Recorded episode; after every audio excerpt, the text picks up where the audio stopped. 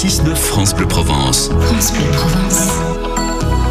C'est arrivé en Provence. Chaque matin, nous remontons également le, le temps grâce à vous, euh, Thibaut Gaudry. Et ce matin, on part en balade. Mais oui, puisque ce week-end, Philippe, vous irez peut-être faire un tour dans le magnifique village des Beaux-de-Provence, ou alors vous en aurez envie après avoir écouté ce reportage de Provence Magazine en 1955. Ici, il est question d'un formidable château, des yeux émerveillés et de la grotte des fées. Au micro, Pierre Cordelier.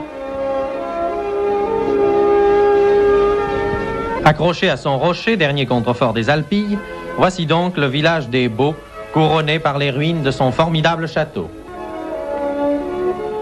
L'église Saint-Vincent domine le village qui offre aux yeux émerveillés du visiteur la rue Portemage et sa maison du roi avec ses pignons et ses cheminées, la porte aiguière et sa terrasse, la grande rue et ses maisons du XVe siècle.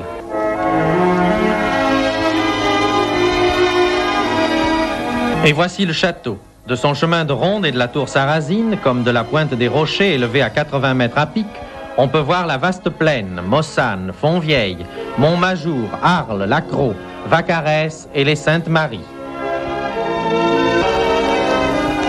Plus loin, c'est la grotte des Fées, évoquée par Mistral dans Mireille, et ce sont les gorges du Val d'Enfer. Cette gorge hérissée de roches tourmentées et percée d'abrés préhistoriques domine le théâtre où, lors du dernier festival d'Aix-en-Provence, Mireille a trouvé une mort glorieuse.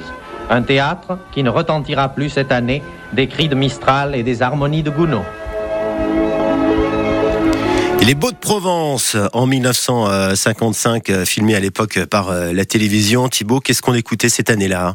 Alors ce matin, un grand classique de la chanson française signé Charles Trenet.